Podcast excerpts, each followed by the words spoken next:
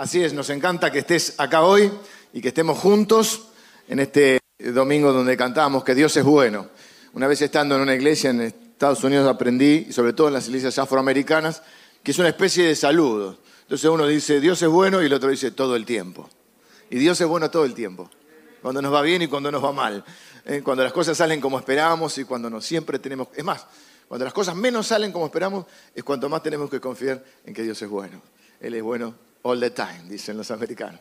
Así que bueno, y como es bueno Dios con nosotros, hoy tenemos también una bendición extra, que es contar con Alex, que es un nuevo amigo que, me, que nos hicimos en este viaje, esta aventura de, de, servir al Señor. Estuvimos juntos eh, por trabajo también, nos conocimos, trabajando esta semana en el norte de, Argentina, con ganas de volver a casa y bueno, con esta posibilidad de, conocer a Alex, que, estamos comenzando una amistad, una hermandad. Él eh, es valenciano, ustedes saben, algunos saben, como mi madre, así que este, me está enseñando un poquito de valenciano. Yo me acordaba algo que me enseñaba mi abuela y, mi mamá, pero para mí es doble bendición este, tenerlo hoy eh, entre nosotros. Así que él nos va a compartir la palabra. Podríamos decir todos los títulos que tiene, pero lo más importante es que es un hombre de Dios y está ahí este, construyendo el reino de Dios en, Valencia y construyendo literalmente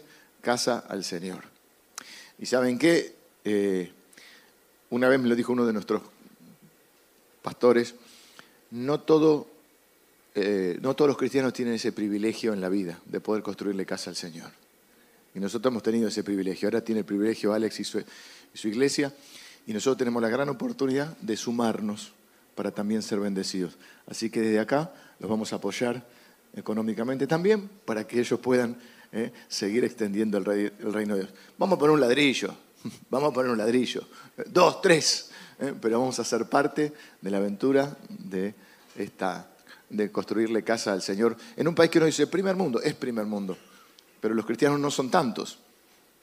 Y como vimos con Antioquía, ¿se acuerdan con Antioquía? ¿Eh? Nosotros tenemos que ayudar a nuestros hermanos donde están. Así que doble bendición, tenemos la oportunidad de ser bendecidos y ahora vamos a escuchar la palabra y además de todo canta. Así que nos va a bendecir también con eso. Vení Alex, eh, recibámoslo con un aplauso Alex.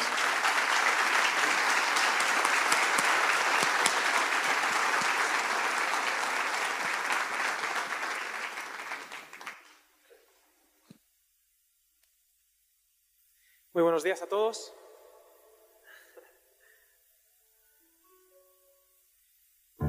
Jesús dijo, vosotros sois la sal de la tierra, la luz del mundo, una ciudad asentada sobre un monte que es imposible de esconder. Y de las primeras veces que canté esta canción que voy a cantar ahora, yo estaba de telonero, ¿se entiende telonero? Yo estaba de telonero de un superstar cristiano y me dijeron, puedes cantar una canción nada más. Y sin banda. Y dije, bueno, pues canto esta. Y cuando terminé de cantarla casi me echan del escenario. Y desde entonces la canto siempre que puedo porque soy una persona muy vengativa, muy rencorosa, y esta es mi venganza particular. Y uh, creo que no me hice entender bien, porque es una canción quizá protesta a lo Joan Manuel Serrat. Hemos hablado mucho de música esta semana. Y yo, yo, yo sé que la Iglesia del Señor es llamada a servir, como decía Dietrich Bonhoeffer, a los que no forman parte de ella. La Iglesia solo tiene sentido cuando sirve a aquellos que no forman parte de ella. Pero por suerte o por desgracia, llevamos a veces ah, mucho tiempo mirándonos el ombligo, ensimismados. Y yo creo que solo hay dos tipos de, personas, los misioneros y los que son misión. Que no hay cristianos sin misión, eso no tiene ningún sentido. Ah, pero me pregunto si hoy estamos siendo esa iglesia a la altura de las expectativas de Jesús. Ah, así que bueno, esta canción es un diagnóstico quizá de mi vida o de la tuya, de la iglesia en mi país, no lo sé. Eh, pero yo quiero trabajar para que esta canción eh, movilice. Y esta canción no tiene final feliz, es un diagnóstico nada más. Porque creo que el final se lo tenemos que poner tú y yo. Y espero que algún día no tenga sentido cantar esta canción. Mientras tanto, la tengo que cantar. Se titula Sal.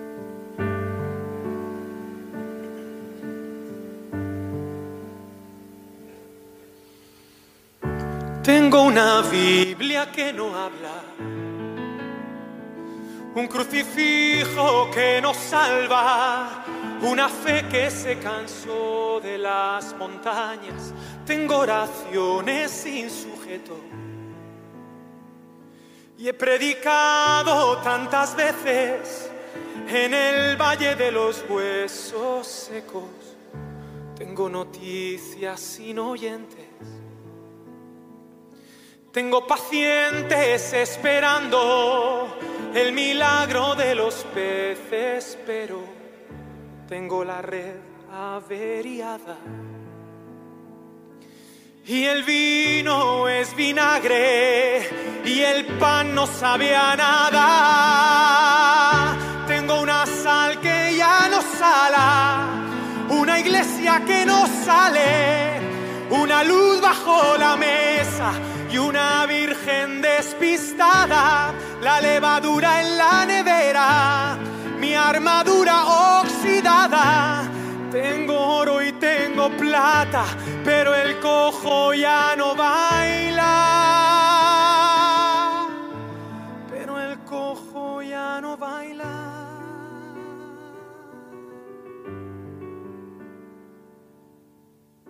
Tengo victorias derrotadas gente en el templo destemplada, misioneros encerrados en sus casas.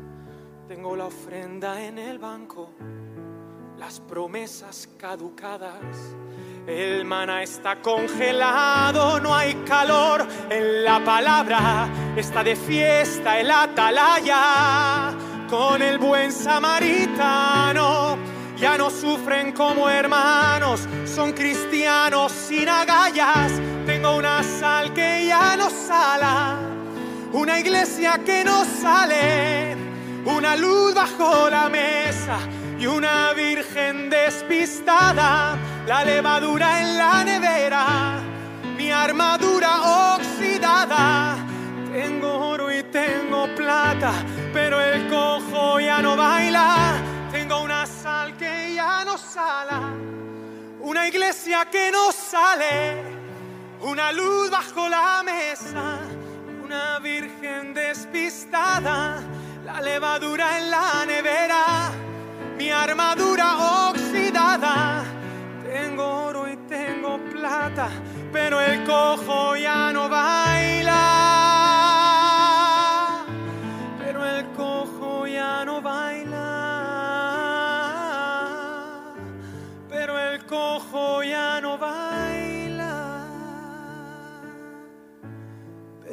Cojo ya no baila.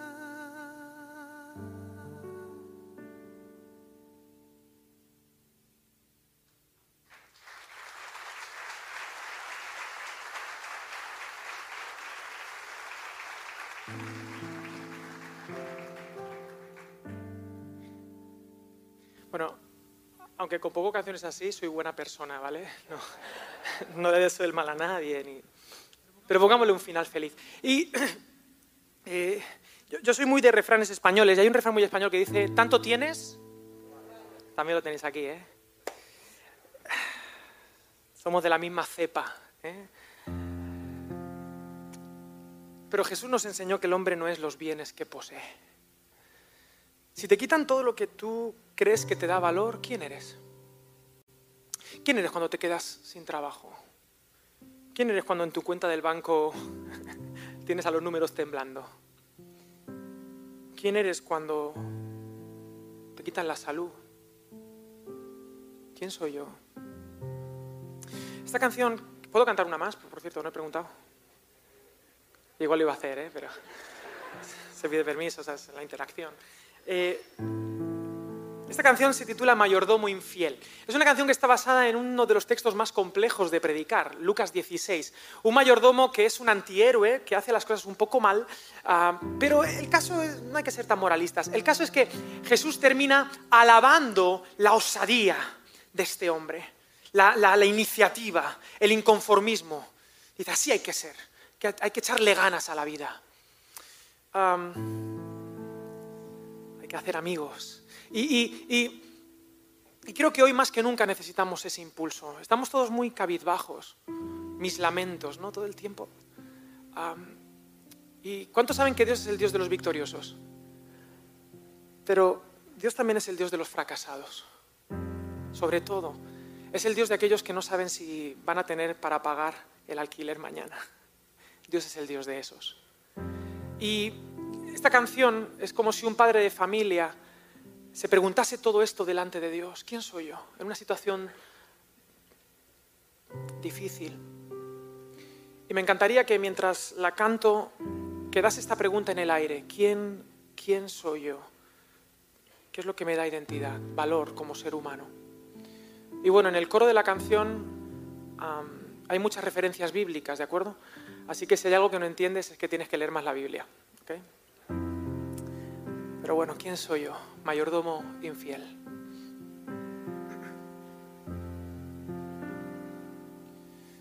Llegar a fin de mes, sonreír por esta vez y no desesperar con las facturas del hogar. Besar a mi mujer, princesa, ¿cómo estás? Cenar arroz con fe, con huevo y un poco de sal. Y acostar a los pequeños, desearles dulces sueños y ponerme de rodillas en mi cama y pedirle audiencia al cielo. Y que Dios me explique qué hago sin dinero, sin trabajo, aunque yo sé que Él es lo primero. Pero mi fuerza está en el paro y la luz de mi interior me la han cortado. Dime Dios si soy yo el equivocado. O quizá es que tú me has olvidado.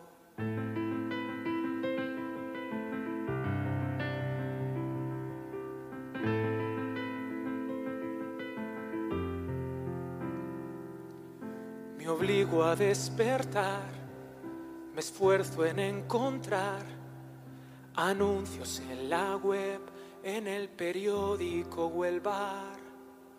Yo quiero trabajar no encuentro mi lugar, mi currículum es útil como trapo de limpiar.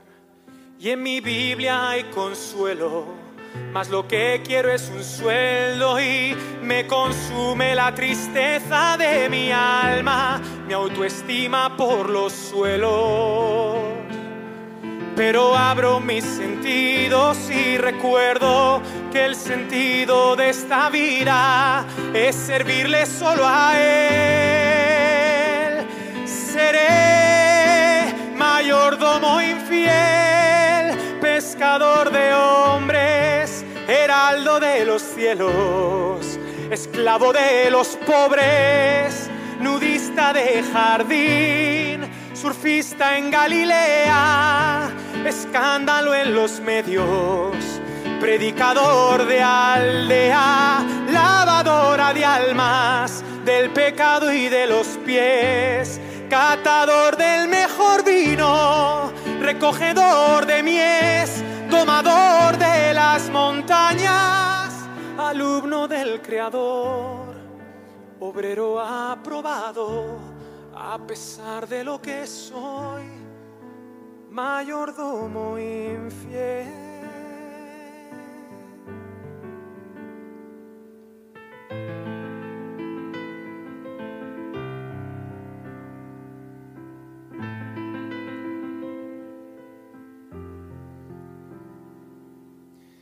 La vida pasará, su voz se oirá.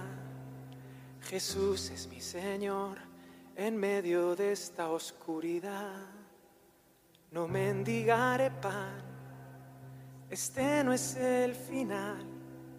La historia acaba bien con las perdices y demás.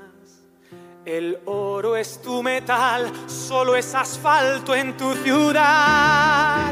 Ayúdame a entender lo que me quieres enseñar, que tu contrato es eterno y me libraste del infierno y por encima del oficio está el llamado. Dios no nos ha abandonado. Y ahora sé que nunca fui un desempleado, que mi vida está en sus manos, aunque el mundo esté al revés.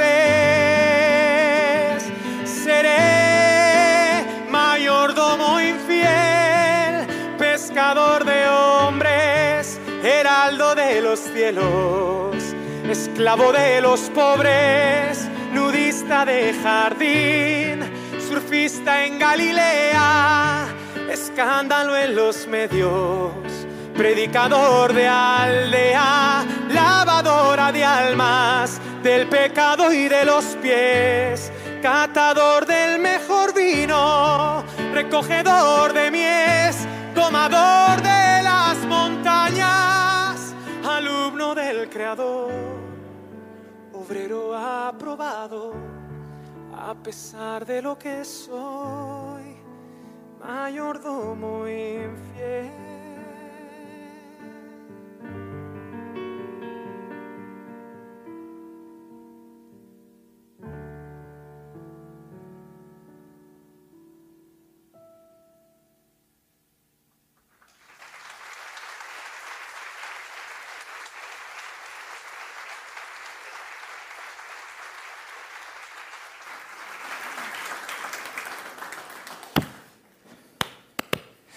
Bien, bueno, eh, cuando termino de cantar esta canción, normalmente tengo que explicar algunas partes porque si no piensan mal de mí.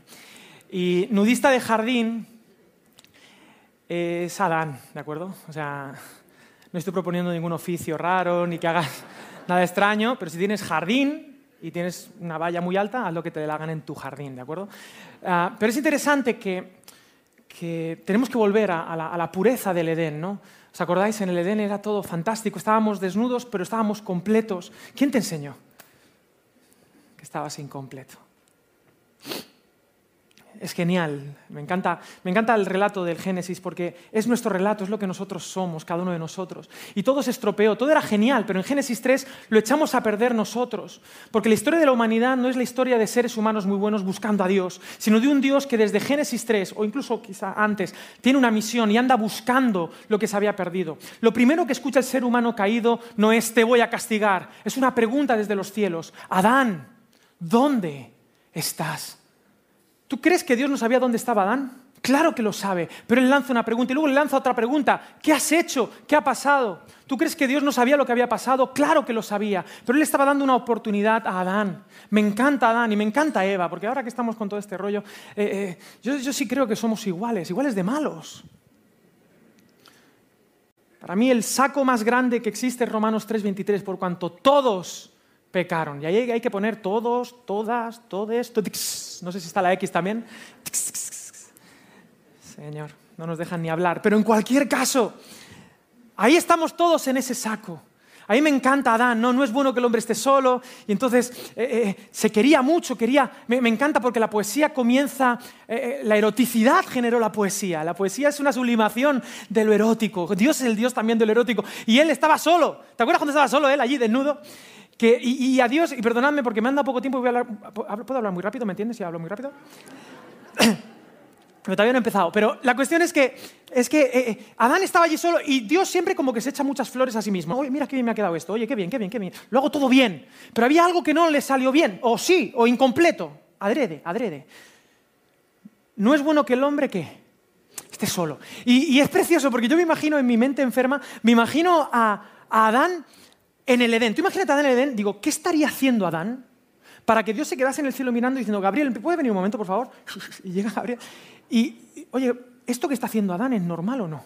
Porque yo me imagino a él sin nada que hacer, persiguiendo Tyrannosaurus Rex, colgado en un pterodáctilo, haciendo cosas raras. Y entonces, uno de los relatos dice que Dios lo duerme y que de la costilla de Adán nace Eva y entonces él la ve. Y nunca había tenido una relación interhumana. El ser humano se humaniza con el otro, con el tú. Y entonces le hizo una poesía que, a mi juicio, como compositor, no me parece una gran poesía, porque yo creo que si tú a una chica le dices, oye, eres hueso de mis huesos, carne de mi carne, poéticamente no me parece, claro, no había otro tampoco. Y, pero yo creo que la vio, cuando él la vio, Cuando, porque cuando él, esto no es taller de sexualidad, pero, pero un poquito, cuando él, cuando él ve lo femenino, ¡pum! Se conectan con su masculinidad. Y entonces se queda mirando y dice, ya sé para qué sirve este cable suelto.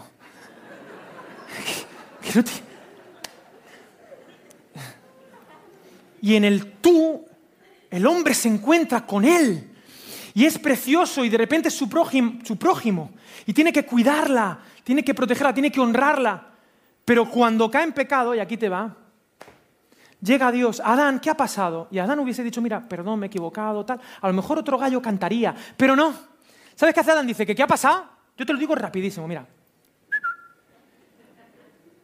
La mujer, siempre, ¿eh? ¿Cómo somos los hombres de... La mujer. La mujer que tú, mira los dedos acusadores, que tú me diste. ¿Yo te la pedí? No.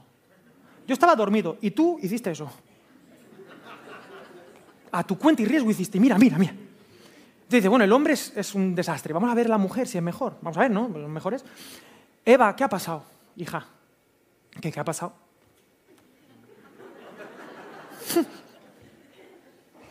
La serpiente, que es muy malísima. Igual. Nos echamos. Yo creo que igual le preguntó a la serpiente, ¿serpiente qué ha pasado? Y la serpiente dijo, pues sí, he sido yo, ¿no? Pobrecita mía. Por lo menos honesta en ese sentido. Todo se rompió. Y desde Génesis 3 andamos rotos. Todos los que estamos aquí. Rompimos nuestra relación con Dios y como consecuencia nos rompimos por dentro, nos vimos desnudos. Se rompió nuestra relación con Dios, se rompió nuestra relación con nosotros mismos, se rompió nuestra relación con nuestro prójimo. Desde entonces nos hacemos daño. Ahí comenzó la guerra de los sexos. Y se rompió nuestra relación con la naturaleza. Pero Dios es el Dios que restaura. Y desde Génesis 3 anda preguntando, ¿dónde estás? Y Él ha venido a reconciliar a reconciliar tu relación con Él, número uno. Número dos, tu relación contigo mismo. Número tres, tu relación con tu prójimo. Y número cuatro, tu relación con la creación. Él es el Dios que no descansa. La historia de la humanidad es del ser humano escondiéndose de un Dios que no va a parar hasta encontrarte. ¿Tiene sentido para ti? ¿Sí? Bueno, ya voy a empezar. Me llaman Alex San Pedro, pero yo no me llamo así. Ese es mi nombre artístico, como Alejandro Sanz, que en realidad no se llama así. Se llama Alejandro. ¿Hasta aquí puedo moverme? Bueno, luego la segundo. Hasta aquí sí, sí. Este libre. Después ya sí que me tengo que quedar así y hacerlo más. Que no me llamo Alex San Pedro. ¿eh? Alejandro Sanz no se llama así tampoco, sabéis que se llama Alejandro Sánchez. Daddy Yankee, imagino que tampoco le pusieron ese nombre de pequeño. No sé cómo se llama, se llama Pepe. Bueno, te voy a decir cómo yo me llamo, porque ¿sabes qué pasa? Porque a veces, a veces los escenarios nos dan una falsa sensación de que los que se, los que se suben aquí son cristianos 2.0, ¿sabes? Que se han pasado el juego ya del cristianismo y por eso podemos estar aquí. Y no. Yo siempre digo en mi iglesia que, que Dios nos tiene en terapia ocupacional. Y a veces pienso, te lo digo en serio, ¿eh? en mi caso, eh, la terapia ocupacional es que Dios te pone a servir para sanarte, ¿no? Porque no hay que ser como Jesús para servir, hay que servir para ser como Jesús. Si no, si no te quedas paralizado, la gente que crece más rápido es la gente que se pone a servir, porque está en terapia ocupacional. Hemos sido diseñados para crecer aprendiendo, para servir. Y yo creo que Dios tiene a los pastores en terapia ocupacional. De hecho, yo creo que a mí Dios me eligió no por bueno, sino por malo. Porque Dios sabe que a mí se me va la olla a Camboya. Y si, y si, y si, y si no me tiene sirviéndole, yo soy muy obsesivo en mi personalidad. Entonces, Él me tiene cerquita y dice, este Alex o lo hago pastor o lo pierdo. ¿Me entendéis? Así que no quiero ir de nada, porque no, soy, soy un tío muy normal. Y, y, te quiero decir mi nombre verdadero. Yo no soy Alex San Pedro, yo me llamo José, en verdad. José, Pepe. Soy un chiste gallego encarnado, ¿eh? hecho carne. Yo me llamo José Alejandro San Pedro Ángel. Siempre ha habido clases, ¿eh? O sea, sido cristiano o nada. Y estos apellidos tan santitos y angelicales que Dios me ha dado, me dan una apariencia de piedad que no tengo. Ni soy tan bueno, ni soy tan santo, ni me salen alas. Eh, y esto es importante que tú lo entiendas, si es la primera vez que estás aquí. Porque yo en mi iglesia siempre digo una frase que repito como una especie de mantra, y es la siguiente. Dios te ama tal y como eres, no por cómo deberías ser. Porque nadie en todo este local es como debería ser. Entonces, relax. Porque Dios te ama tal y como eres y no por cómo deberías ser. Porque nadie en esta sala es como debería ser. ¿Eso es licencia para pecar 007? No. pero es esperanza para el pecador. Dios te ama tanto que no te va a dejar como estás, pero tranqui, ¿eh? relax. Dios te ama tal y como eres. Y aquí o cabemos todos o no cabe ninguno, digo en mi iglesia siempre. Me encanta Jesús, me encanta su mesa. Porque si la mesa es una mesa de juicio, yo no doy la talla. Pero si en su mesa es una mesa de gracia y Él me invita, ¿quién soy yo para negarme? Él me invitó y Él me vio sucio y me invitó, siéntate, pago yo. Eso es muy valenciano. En Valencia decimos, asou pague yo, esto lo pago yo. Somos como muy de, yo tengo categoría, yo pago. Pues Jesús es el que lo paga siempre. Así que podemos estar relax, puedo predicar tranquilo. Sí, sí estoy predicando ya, espero, ¿eh? perdona que me enrollo más que las persianas. Pero igual esto es debut y despedida, ¿no? ¿Te imaginas? Total. Eh, bueno, saludos de mi esposa, ¿de acuerdo?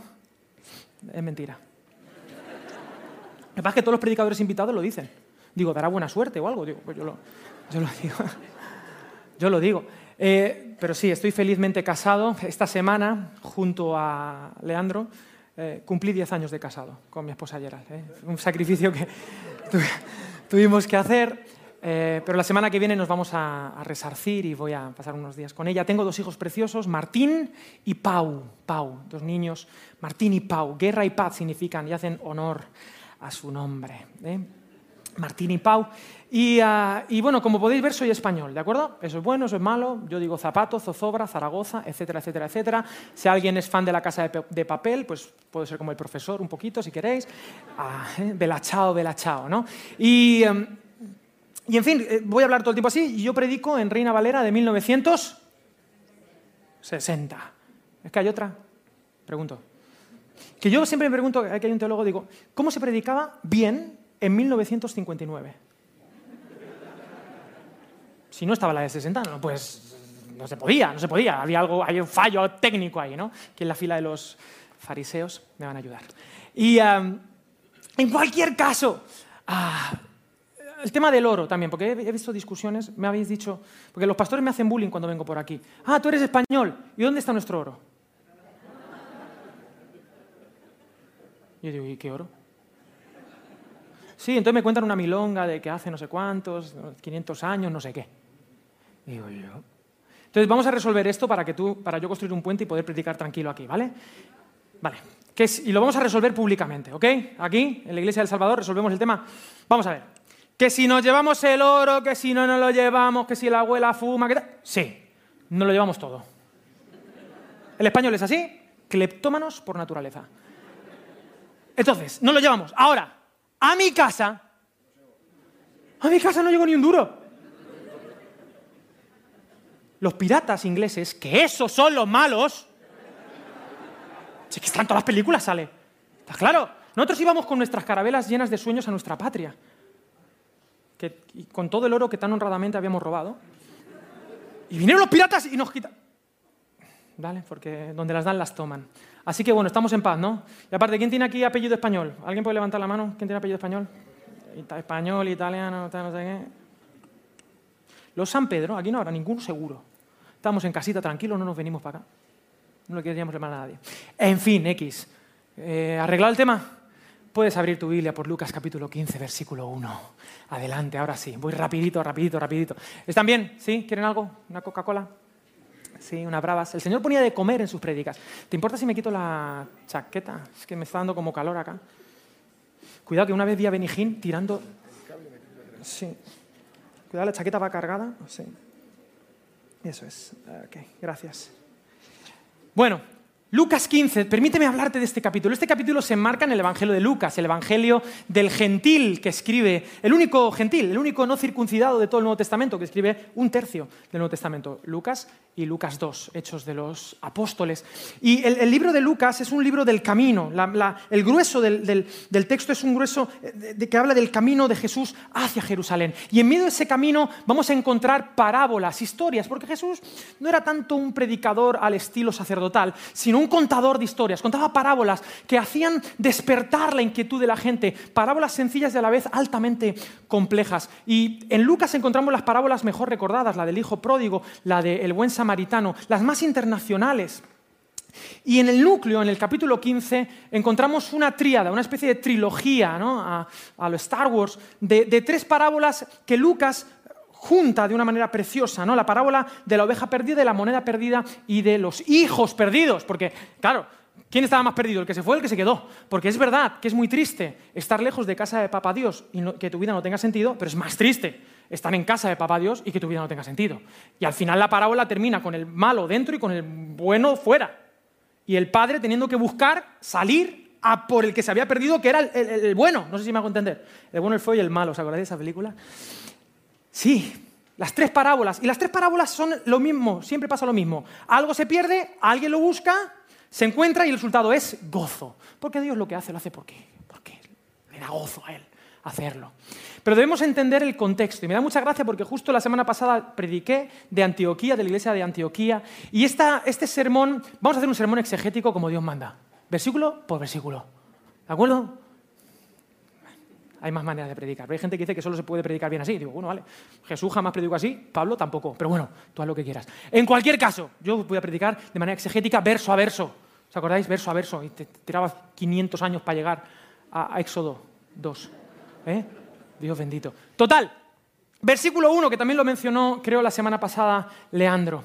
Hay que entender el contexto del texto. Se acercaban a Jesús todos los publicanos y pecadores para oírle. Versículo 2, y los fariseos y los escribas murmuraban diciendo, este a los pecadores recibe y con ellos come. Versículo 3, entonces él le refirió esta parábola. Este es el contexto de la parábola que te quiero contar hoy. Se acercaban a Jesús todos los publicanos y pecadores para oírle. ¿Quiénes eran los publicanos de la época? Bueno, era gente que había vendido su alma al diablo. Eran gente que aprovechaba su posición político-administrativa para, para usurpar el dinero de los demás. Eran hermanos supuestamente judíos, pero que vivían para un Estado opresor extranjero. Y además utilizaban sus recursos para robar más, más, más y más. Y yo sé que aquí va a ser increíble y yo sé, por favor, hagan uso de su imaginación, ¿de acuerdo? Haced uso de vuestra imaginación porque el concepto, y yo sé que vas a decir, Alex, ¿qué estás diciendo? Estás loco, no se te entiende nada lo que estás diciendo. Porque va a ser increíble, pero en aquella época, de verdad, ¿eh? os lo aseguro, en aquella época había políticos corruptos.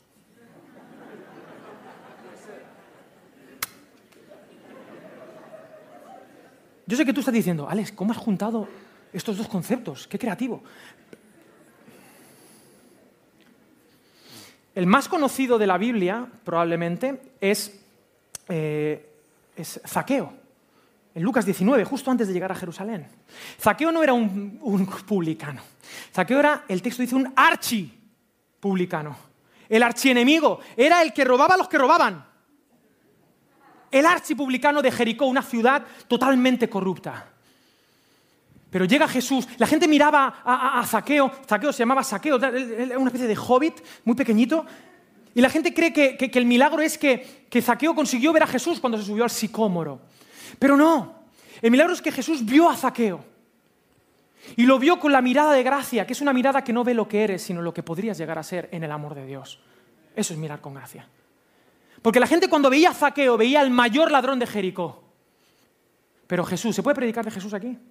Jesús siempre, siempre será reaccionario en un sentido. Nunca encajará en nuestros patrones. Cada generación debemos redescubrir a la persona de Jesús. ¿Y habéis visto el Jesús de las películas? Me cae mal ese Jesús. Súper mal, porque es que es un Jesús que para empezar, es que no me lo creo, para empezar va lento a todas partes. ¿Lo habéis visto caminar a Jesús?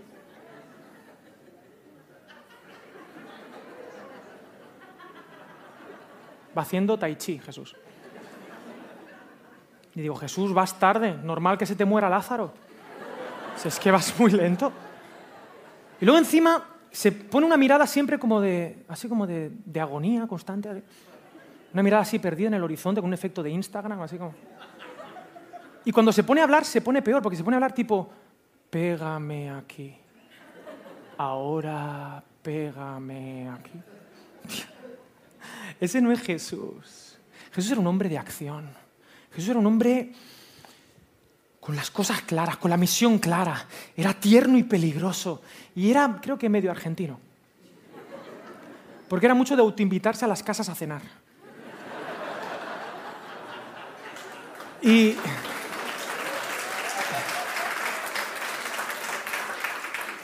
No estaba seguro de este chiste, digo, porque puede salir mal. Pero bueno, bien. Pero se autoinvitaba, me encanta Jesús, porque el milagro fue que Jesús vio a Zaqueo. Llega, llega Jesús, lo ve allí en el árbol y dice, Frodo, baja. Le dice, ¿por qué esta noche, dice, esta noche me voy a tu casa a cenar? Dice, un detalle, somos trece. Ese Jesús. Y llega a la casa y no dice nada, tú ves a Zaqueo, pero Zaqueo se no, yo no sé qué le pasó a Zaqueo, pero Zaqueo se sintió, dice, ¿cómo ha podido venir este rabí a mi casa a comer a la mesa de un pecador? Pero Jesús no preguntaba, ¿esta mesa está limpia? No. Jesús llega allí y el amor incondicional de Jesús transforma a Zaqueo. Zaqueo se, se levanta y dice, ¿sabes qué? Yo lo que he robado lo devuelvo cuatro veces. Cuatro veces un avivamiento económico en todo Jericó porque le había robado a todo el mundo. Dios tiene un proyecto político. Jesús, es, la persona más política de la historia.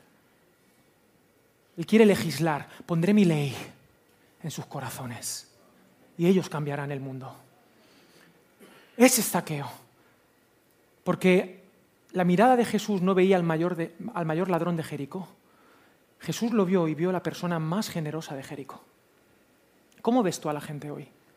¿Cómo ves tú a los publicanos y pecadores? Se acercaban a Jesús todos los publicanos y pecadores para oírle. Los pecadores no eran todos, eran la gente que había leído el libro de cómo pecar con excelencia en siete pasos. Pecadores, o sea, si yo te preguntase quiénes son los pecadores hoy, me hablarías de los que tienen tema de prostitución, venta de drogas, eh, corruptos, eh, de todo. una vez uno me dijo abogados, digo, bueno, no sé, yo no quiero entrar ahí. Pero en cualquier caso, me encanta el versículo 1, se acercaban a Jesús. Jesús era miel para las abejas. Su personalidad les atraía, su carácter, sus palabras, y él jamás vendió el mensaje del Evangelio. Fue claro, pero les miraba con compasión, con misericordia, misericordia, corazón por el miserable. Y esto es terrible porque cuanto más miserable seas, más vas a movilizar a Dios. Es que no te puedes escapar. Tú intentas escaparte, no se puede. voy, a, voy, a, voy a arruinar mi vida hasta el fondo a ver si Dios se cansa de mí. Y cachi la mar. Se te pone todavía más insistente el Señor Jesús. Así es Dios. Se acercaban a Jesús todos los publicanos y pecadores, porque Él los veía con una mirada... Los evangélicos somos muy de, eres pecador. ¿No os ha pasado eso, querido gallinero? Eres pecador. No, y, sí, somos pecadores, pero Jesús hacía otra lectura añadida. Él decía, es incompleta esta tesis. El diagnóstico es incompleto. El ser humano es pecador, pero el ser humano está roto, está enfermo. No he venido a por los sanos, sino por los enfermos. No he venido a por los justos, sino a los pecadores. Y un creyente completo debe entender este diagnóstico. Estamos rotos y pecamos. Y pecamos y nos rompemos. Porque un vaso que corta es un vaso que está roto. Esto me pasaba yo, yo iba a los campamentos, ¿habéis ido a campamentos cristianos de adolescente? ¿A qué va uno? A ligar, ¿cómo se dice eso aquí? Yo iba a eso. Y claro, yo tenía todas las de perder, yo pesaba 25 kilos más, tenía muchos granos, me, gustaba Star Wars, tocaba el violín, jugaba al ajedrez, o sea... O sea, todo mal, ¿no? ¿Qué decís aquí? Todo mal. Pero yo intentaba, yo me acercaba y yo no tenía maldad, yo quería pues acercarme a una chiquita y yo llegaba, hola, tal, y algunas me decían, algunas sí me hacían caso por, por pena, pero había otras, había otras que te miran como súper mal. ¿No sabes estas chicas que te vienen así por encima del hombro, así. Y te hacen así. La L de luz dice, no hables conmigo, tú cómo osas hablar conmigo. Digo, pero, tío, tranquilo, relax, ¿vale? Que solo quiero un poco de amistad, un poco de cariño. Pero luego ya me puse a estudiar, a formarme y ya peino canas y he descubierto una cosa con esas chiquitas. Y con todas, y todos, y todos. Em, están rotas estamos, estamos reventados. Y son mecanismos de defensa. Y cuanto más cortante es esa persona, cuanto más frozen, más fría es, más dolor va llevando. Que Dios nos dé una mirada de gracia. Que veamos detrás del pecador una persona que está enferma y que necesita a Jesús. Jesús no fue cazando pecadores, sino sanando a los enfermos y expulsando el mal. Se acercaban a Jesús. Qué bonito, ¿verdad? Este mensaje. Lo malo es que les dice el versículo 2, y los fariseos y los escribas. Y los fariseos no eran mala gente, ¿eh? eran buenos. Esta gente eh, eh, diezmaba la menta, el eneldo y el comino, ayunaba tres veces a la semana. ¿Cuántas veces ayunas tú a la semana? Tres veces a la semana, digo, ¿pero esto qué es? Yo digo, yo ayuno tres veces al día. Del desayuno al almuerzo, del almuerzo a la cena y de la cena al desayuno, que de ahí viene el nombre porque no acostumbro a comer dormido de momento. Oye, buena gente, se sabían la Tanaj de memoria, ¿eh? Muchos se sabían. De Génesis a Malaquías, de memoria. ¿Cuántos versículos te sabes tú? Y Jesús lloró. ¿Sí no? Buena gente, ¿no? Pero su pecado era la autosuficiencia, pecado nacional. La autosuficiencia. Tenían a su Salvador delante, pero no se acercaban a oírle, se acercaban a escucharse a sí mismos murmuraban, este a los pecadores recibe y con ellos come. Y esta acusación, no tengo mucho tiempo, así que voy a saltar al versículo 3, pero esta acusación para mí es una de las presentaciones más increíbles de mi Jesús. Este Dios, este Jesús, a los pecadores recibe y con ellos come. No solamente es que se sienta a la mesa de zaqueo, sino que Él pone su mesa y te invita a ti. Y te dice, ¿tú eres pecador? Sí, pues te invito a cenar y a eso pague yo. Lo pago yo el único impedimento para sentarte a la mesa de Jesús, querido, y esto puede ser debut y despedida, eres tú. Tú. Los que se creen muy dignos, esa mesa no es para ellos. Los que no disciernen el cuerpo y el sacrificio del Señor. Porque solo los indignos, que se saben indignos, son dignos de sentarse a la mesa. Porque en la mesa, de primero, hay gracia. De segundo plato, misericordia. Y de postre, perdón. Y si a ti no te apetece eso, la única condición es que sepas que solo en su mesa hay alimento para tu alma y salvación para ti. Esa es la mesa de Jesús. Y hay de aquel que impida sentarse a la mesa a alguien al cual Jesús ha invitado. Hola. Total, versículo 3. Entonces él les contó esta parábola, le refirió esta parábola, una historia, un cuento de niños no como nosotros que queremos demostrar que somos más listos que nadie, A, B, C, D, 15 puntos con 15 subpuntos. No, un relato. Un relato y Dios es tan grande que se deja, bueno, si me quieres rechazar. Por eso él, lanza la pelota a tu tejado y dice, el que tengo oídos para oír, ¿qué? Que oiga. Él ni siquiera te va a obligar a creer en un sentido. Te cuento la historia. ¿Qué hombre de vosotros, si tiene 100 ovejas y pierde una de ellas, no deja las 99 en el desierto y va y va, y va, como la canción de rescate. Y va tras la que se perdió, hasta encontrarla. Había una vez un pastor que tenía cuántas ovejas? Cien. ¿Y cuántas se le pierden? Una. Una. Una es poco. Una es nada. Además, una desobediente. Un 99% de éxito. Yo soy, tengo un poco complejo de Peter Pan, como todo buen artista, y sigo estudiando. Si mis profesores hoy me dijeran, eh, Alex, eh, no importa lo que hagas, vas a tener un 99% de éxito. Yo firmo. Es una ovejita. ¿Qué valor tiene la oveja? Pero lo primero que tenemos que responder es por qué se pierde una oveja. Si estáis tomando apuntes teológicos, lo primero que tienes que apuntar ahí es que una oveja se pierde porque se cree cabra. Al contrario que en Occidente, en Oriente, el pastor va delante de las ovejas. ¿Por qué? Esto sí lo voy a hacer. Porque el pastor va cotejando el terreno, va viendo que es seguro o no para las ovejas. El desierto de Judea, que es un desierto eh, pedregoso, no está hecho para las ovejas. No hay oveja silvestre. Tú jamás vas a ver una oveja silvestre. Eso no existe. Toda oveja tiene un pastor. Entonces el pastor va por delante y de vez en cuando las pierde de vista y las llama, ¡Yeja! Las ovejas oyen la voz y siguen al pastor. Y ese es el todo de la oveja. Pero esta oveja, que vamos a llamar Dolly, esta oveja tiene un problema, que es el mismo problema que tengo yo. ¿Vale? Yo te voy a confesar, yo tengo un problema. Yo oigo voces.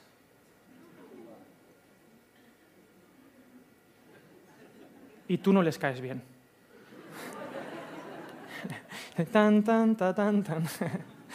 Oigo voces, voces que me quieren pastorear mi vida. Oigo voces. Te puedo decir algunas. Yo oigo la voz de mi pereza. Oigo la voz de mi orgullo, de mi vanagloria, de mis envidias. Oigo la voz de mi sexualidad malentendida. Oigo la voz de mi rencor. Oigo la voz de mis heridas, de mi pasado, de mi culpa. Oigo voces de la sociedad que me quieren pastorear. Porque la pregunta no es si tienes o no tienes pastor. La pregunta es qué o quién pastorea tu vida. Porque todos escuchamos voces. Y en medio de esas voces tienes que escuchar la voz del buen pastor. Jesús dijo, eh, yo soy el buen pastor. El buen pastor su vida da por las ovejas. Esas voces son asalariados que te van a vender al lobo. Y hay muchos lobos en la vida, pero hay uno que nos va a alcanzar a todos, es la muerte. Y el lobo de la muerte, el único pastor que va a estar ahí, la va a trascender contigo, va a ser Jesús de Nazaret. Hay un compositor de música que era pastor de ovejas que compuso una canción y hay uno de los versos que dice, aunque ande en valle de sombra y de muerte, no temeré mal alguno ¿Por qué? ¡Yeja! Porque está el pastor. Queridos, en aquella época en el desierto de Judea, en la mañana y en el atardecer, bajaba una neblina tan densa que no se veía nada. Y las ovejas son animales, no son animales muy inteligentes, vamos a decir. Y necesitan tener al pastor cerca. La pregunta no es si estás en un valle de sombra y de muerte o estás en la cima. La pregunta es si tu pastor está ahí. Porque si tu pastor no está ahí, aunque estés en la cima de tu vida, en un día soleado, eres carne de lobo. Tienes los días contados. Queridos, ¿qué es ser cristiano? ¿Ser cristiano qué es? Es leer mucho la Biblia, ser cristiano es, este, yo qué sé, orar mucho, diezmar mucho, evangelizar mucho, sanar a los enfermos mucho, ah, congregarse mucho. Todo está genial. Pero ¿qué significa ser cristiano? ¿Hay algo que Jesús nos dijo acerca de qué es ser cristiano? Sí, él dijo en Juan 10, mis ovejas, ¿qué? Oyen mi voz, yo las conozco y me siguen. Dos preguntas para ti. Número uno, ¿oyes a Dios? En medio de todas esas voces, ¿oyes a Dios? Y número dos, ¿le sigues? Porque se puede oír y no seguir. Pero esta abeja se cree cabra. Y dice el versículo, la cabra tira pal, pal monte. ¿Tenéis ese versículo? Eso no es ningún versículo, ¿eh? Sí. Ya hemos perdido a la oveja.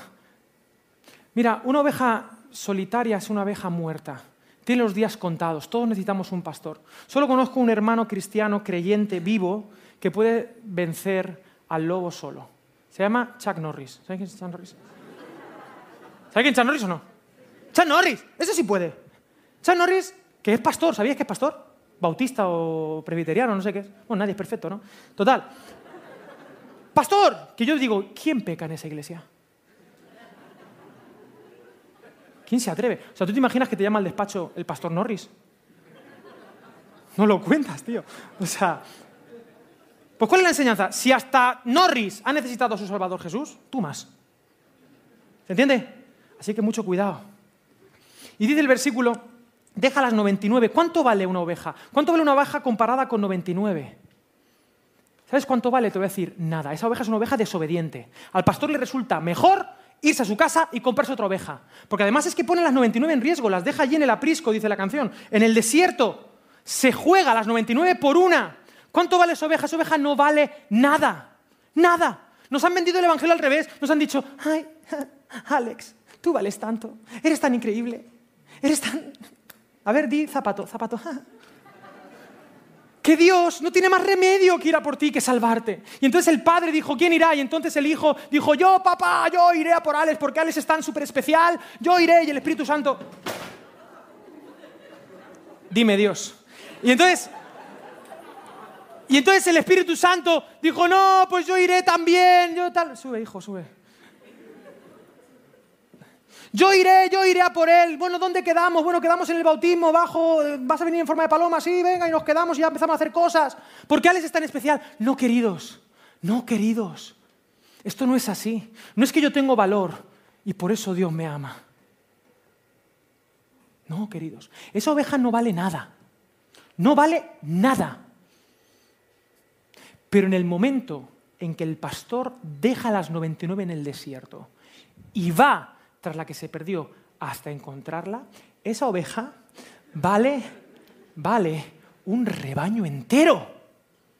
Pero no porque la oveja lo valga per se, sino porque el pastor ha decidido darle ese valor.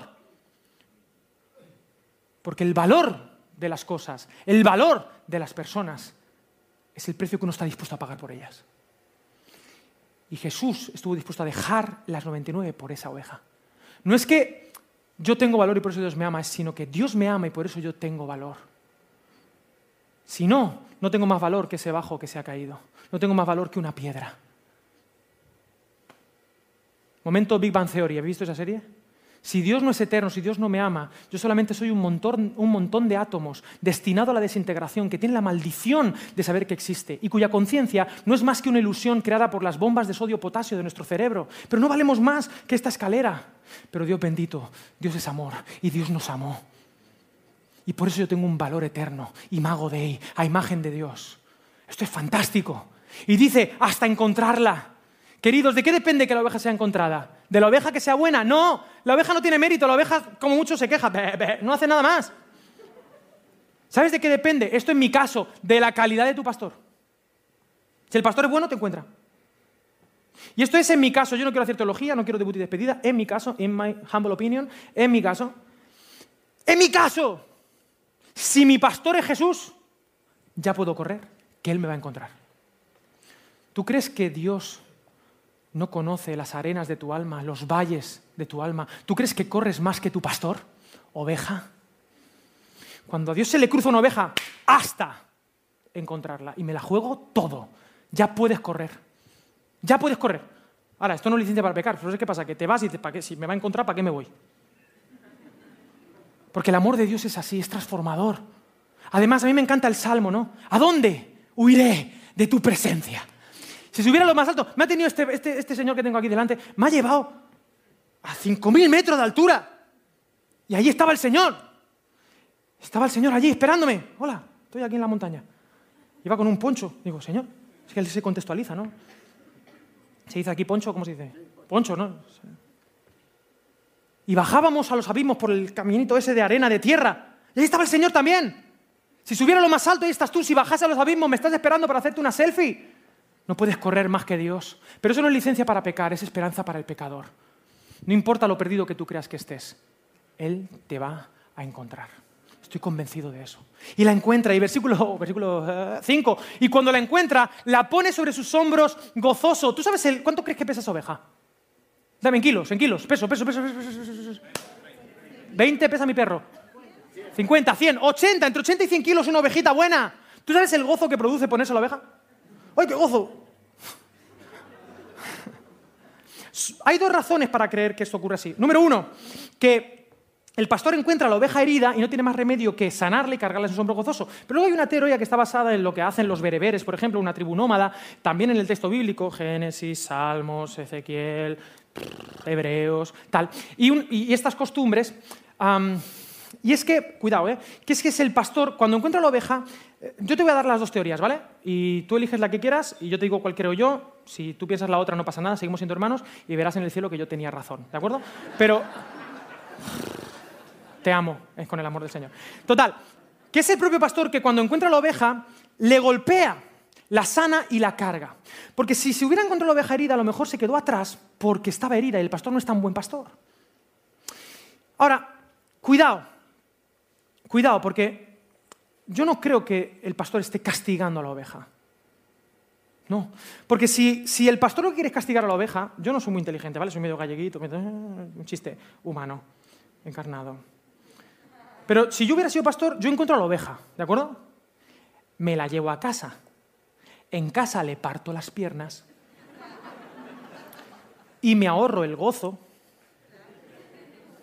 ¿Me hago entender o no? Eso yo. Pero no. Dice la tradición que cuando, carga, cuando la sana y la carga, se pone a hablar con la oveja. Y le dice, Dolly, esta es mi voz y mi voz es tu vida. Has tenido suerte de que yo te haya encontrado antes que el lobo. Mi voz asocia un momento de quebrantamiento con ausencia de mi voz en ese cerebrito de ovejita. Asócialo. No te desconectes nunca de mi voz. Cuando esa oveja se sana, ¿tú sabes cuánto se separa del pastor? 2,5 metros cuadrados. No llega más lineales. ¿Por qué? Porque ha aprendido que su voz es la vida. Yo soy muy creativo, me gusta mucho, pero a Dios no le impresiona mi creatividad. Los dones me los dio Él. ¿Cómo le impresiona? ¿Sabes lo que flipa a Dios? Alucina a Dios. Entonces alucina con una oveja que le escucha y le sigue. Y un consejo, ¿tú eres medio tontito? ¿O tontita? A ver, que ser igualitarios. ¿Hay alguna tontita aquí? Bueno, tú quieres parecer inteligente. Tú quieres parecer que tienes orientación en la vida, sabio, sabia, que parece que, oye, esta persona, ¿cómo se orienta? ¿Cómo encuentra de pastos? ¿Cómo tal? Te voy a decir un secreto. A lo mejor tú eres una oveja torpe que no tienes ni idea, que eres tontito o tontita. Pero si tú escuchas la voz y le sigues, parecerás inteligente. Pero tú sabes que no eres tú, que es tu pastor, que te guía. ¿Tiene sentido para ti lo que estoy queriendo decir a pesar de mi acento? Claro, esto es maravilloso. Y al llegar a... Claro, porque yo, hay una realidad, ya estoy terminando, voy bien, sí, voy bien, voy mal, recontra mal. Señor, qué presión. Total, queridos, voy a decir, yo sé, la entrada que habéis pagado, os voy a decir, la frase el secreto teológico más impresionante de toda la Biblia. Dios es amor.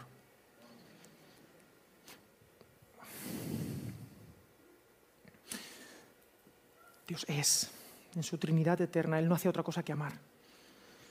Y Dios no... Hasta luego. Dios no hace nada que no sea por amor. Su justicia es por amor. Su ira es fruto de su amor. Cuidado con esto. Hay gente que no sé por qué me separa las cosas, como si Dios tuviera distintas... Dios es Dios. Y Él todo lo que hace lo hace por amor. Pero Dios al que ama también corrige. Como un buen padre. Porque si tú no corriges a tu hijo, yo con Martín las tengo... Martín ya me miente con tres años. Digo, pero este niño, hay que exorcizarlo. Digo, ¿cómo te llamas? Me dice Legión. Digo, uy.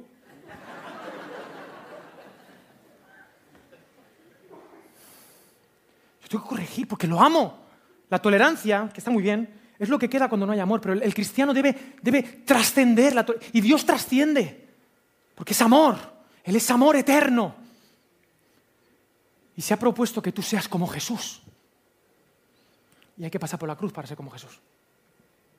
No se puede ser discípulo de Jesús si no tomas tu cruz. Y yo no voy a entrar en si Dios, no, no, no entro en esas categorías de, No, la vida bastante golpea. Pero hay que escuchar a Dios en medio de la vida. Y hay que dejarse cargar por Dios cuando uno ya no puede más. Señor, cárgame. Y Dios te carga, Dios te sostiene. Me encanta esto. Dios es amor. Y mi padre me decía una cosa cuando me explicaba las cosas. Mi padre yo lo quiero mucho, muchísimo. Gracias a Dios por él. Él me decía, me duele más a mí que a ti. ¿No te ha dicho eso tu padre alguna vez? Y decía, papá, eso no está demostrado.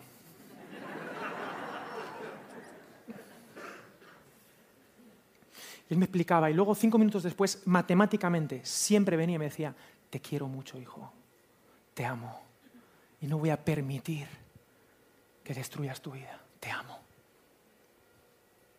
Y yo creo que Dios también nos dice, me duele más a mí que a ti. Hacer de ti mi hijo me costó a mí la cruz. Dios estaba en Cristo reconciliando al mundo consigo mismo, no tomándole en cuenta a los hombres los pecados. A papá Dios le duele más pero estuvo dispuesto a pagar el precio. Dijo, me sale a cuenta salvar la oveja que se había perdido. Entonces, al llegar a casa, por el tiempo termino 6 y 7, al llegar a casa reúne a sus amigos y vecinos y les dice, gozaos conmigo, porque he encontrado mi oveja que se había perdido. Así os digo que en el cielo habrá más gozo por un pecador que se arrepiente que por 99 justos que no necesitan de arrepentimiento.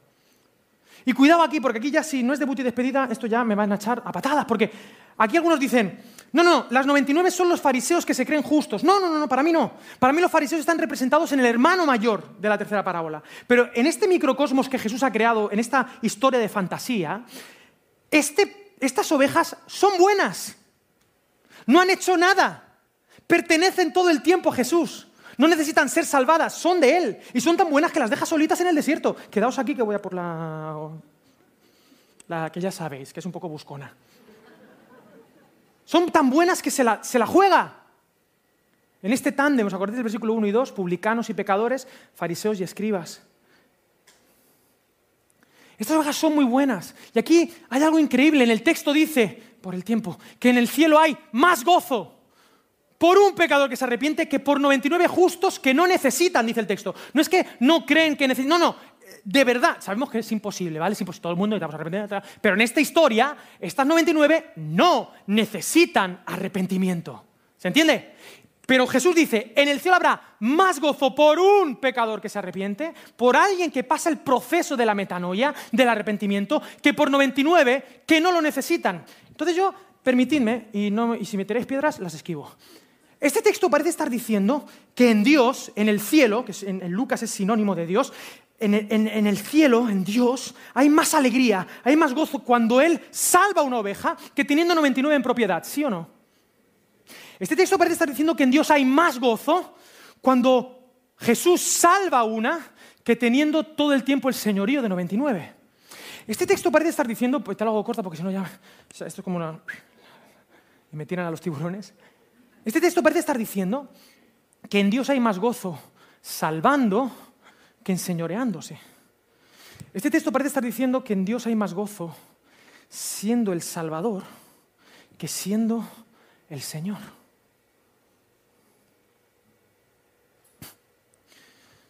Yo tengo una noticia para decirte, ¿vale? Jesús es el Señor. Y tú puedes decirme, Alex, no, no es mi Señor. Pero yo tengo una noticia que decirte, aunque tú no lo sepas, Jesús es tu Señor. Filipenses os dice que un día toda rodilla se doblará y toda lengua confesará que Jesús es incurios. Jesús es tu Señor. Toda lengua incluye, yo he estudiado mucho griego, toda es toda. Toda rodilla. Las rodillas cristianas se van a arrodillar y van a decir Jesús es el Señor. Las rodillas ateas se van a arrodillar y van a decir Jesús es el Señor. Las rodillas musulmanas, hindús, las rodillas del Barça, del Madrid. Y van a decir Jesús es el Señor. Todos van a confesar que Jesús es el Señor, pero no todos van a confesar que Él es el Salvador.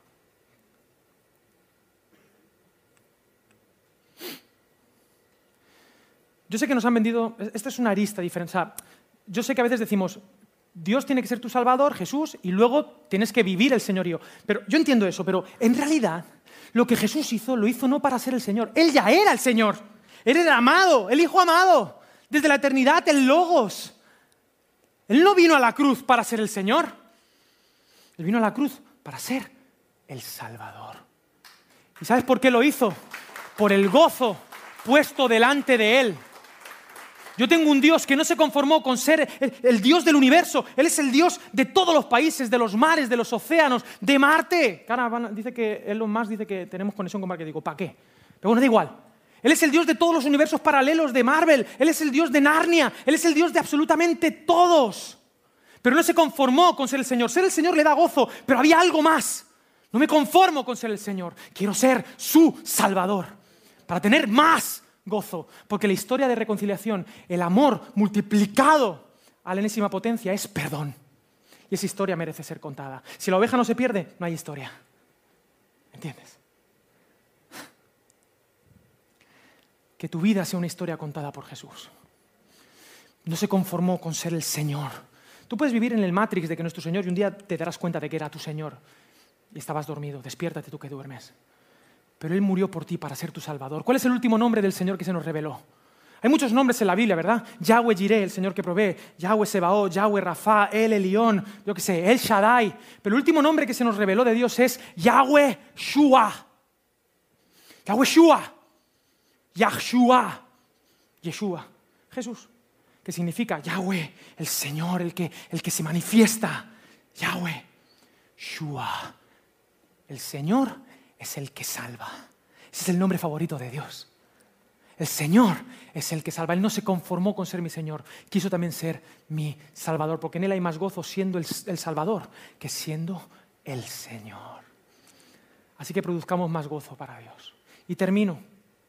¿Puedo terminar? sí, ¿qué me vas a decir? Claro. No.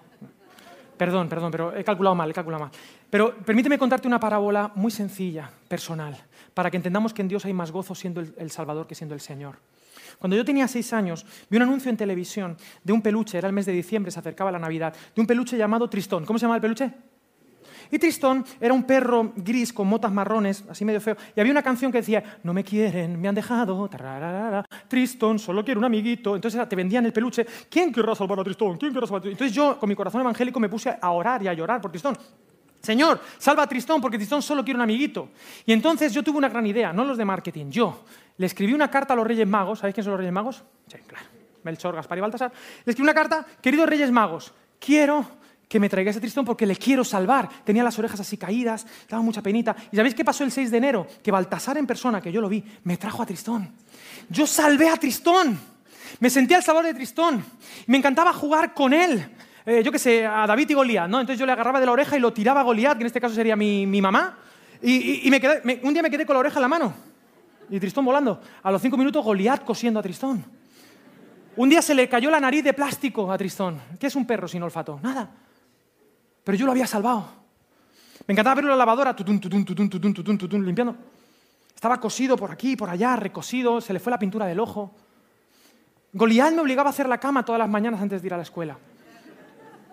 Yo tenía muchos juguetes, pero cuando me hacía la cama, ¿sabes cuál era el único objeto que yo dejaba encima de la cama antes de irme a la escuela? Tristón, ¿sabes por qué? Porque yo lo había salvado. Yo era el señor de muchos juguetes. A mí luego con, con siete años, Goliat insistía en que hiciera la cama. ¿Y qué objeto ponía encima de la cama? Tristón. Y a los ocho años, ¿qué objeto, qué peluche ponía encima de la cama? ¿Por qué? Porque yo lo había salvado. A los nueve años me regalaron Action Man. Me regalaban otras cosas, pero cuando tenía diez años, ¿qué peluche ponía encima de la cama? ¿Por qué? Porque yo lo había salvado. ¿Qué valor tenía? El que yo le daba. Él podía estar roto, él podía estar cosido, descosido, sin olfato y sin pintura, sucio o limpio, me daba igual, era mi tristón. Yo lo había salvado. El valor que él tenía era el que yo le daba. Cuando tenía 12 años y empecé a ir al instituto, ¿qué peluche ponía antes de hacerme la cama? Después de hacerme la cama. Cuando cumplí 14 años, ¿qué peluche? Ya, obviamente, ya Goliat no me obligaba, ya lo hacía yo, ¿vale? Con 15 años, ¿qué peluche ponía encima de la cama? ¿Y con 16? ¿Y con 18? Con 20 años, cuando estaba en la facultad de psicología antes de estudiar fundamentos biológicos de la conducta, cuando yo me levantaba por la mañana y me hacía la cama, ¿qué peluche ponía encima de la cama?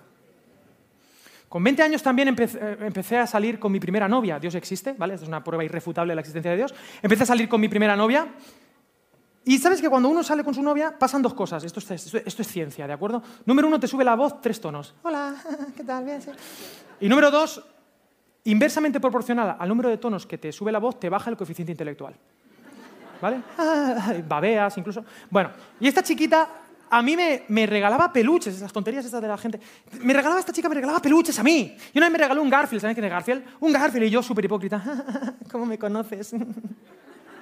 pero por dentro decía, pero como mi tristón. Otra vez me regaló un peluche blanco, me acuerdo perfectamente, un osito. Y yo, súper hipócrita, gracias. Ahora, con 21 años, ¿qué peluche ponía encima de la cama? Objetivamente, ¿cuáles eran más bonitos? ¿Qué peluches eran más bonitos? Los otros no, hermana, llevo predicando casi una hora, ¿eh? Tristón. ¿Se entiende? Tristón. Yo era el Señor de los otros dos, pero solo era el Salvador de uno. Y eso es lo que hace la diferencia. es el motor. La historia se pone más interesante porque yo terminé casándome con esa chica. Yo llevo casado con Geraldine literalmente 120 meses. Y cuando uno se casa, uno tiene que hacer un traslado, ¿no? Tiene que irse a su casa, a una nueva morada, y hacer la, ¿cómo se dice? La, pues sí, llevarse las cosas de tu casa, de tus padres, a tu casa. ¿sí? La mudanza, perdón, sí, que estamos ya estas horas, necesito un café. Otro café. La mudanza, y uno tiene que llevarse las cosas importantes. En la boda, ¿no? En la boda tienes, en la boda tienes, vas a cambiar esa boda, tal. Bueno, a ver, ya está, en resumidas cuentas. ¿A qué no sabes qué es lo único que permito que hoy esté en mi cama aparte de mi esposa.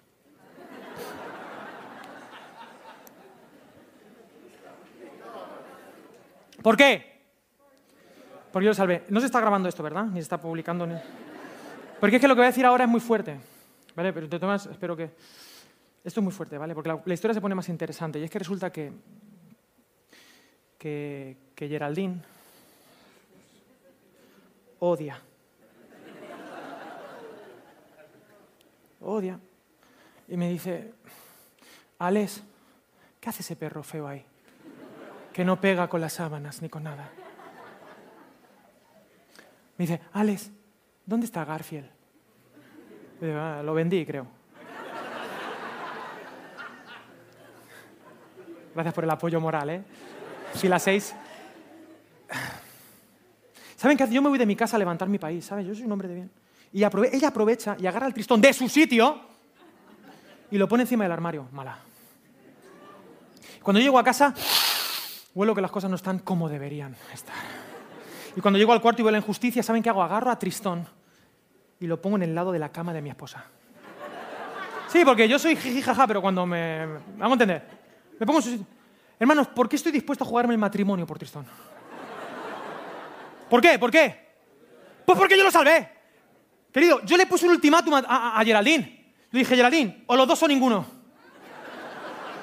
Dije, además, además, le dije, él estaba antes. ¿Verdad? ¿Sí o no? ¿Es verdad? Vamos a ver, cambiar las cosas. Fidelidad. Geraldine al final el amor todo lo puede, todo lo soporta.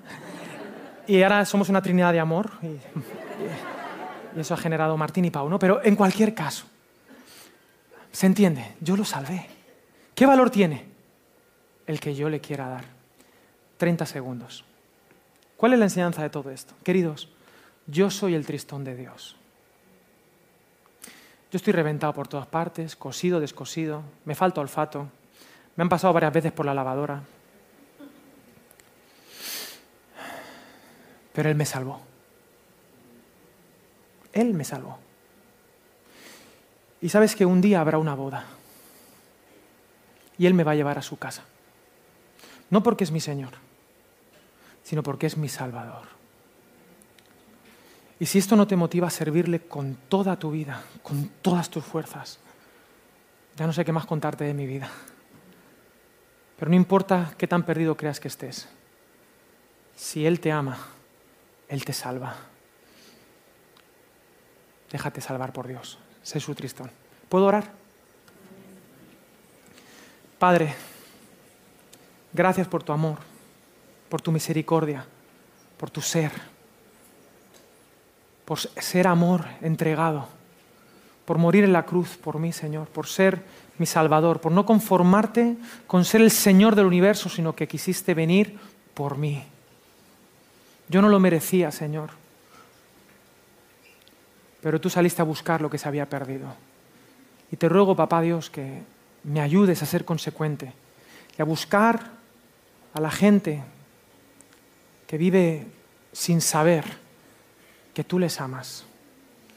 Ayúdanos, Señor, a ser una iglesia que refleja tu salvación alrededor.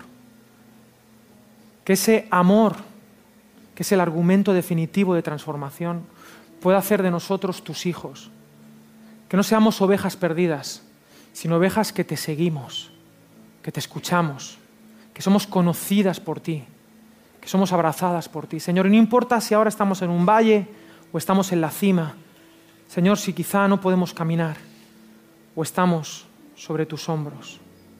Tú eres nuestro Salvador. Tú eres mi Señor. Y te ruego que me des la gracia de seguirte, de seguirte a donde tú vayas Tú estás yendo ahora a un mundo que te necesita. Que yo pueda ir contigo, Señor. En el nombre de Jesús.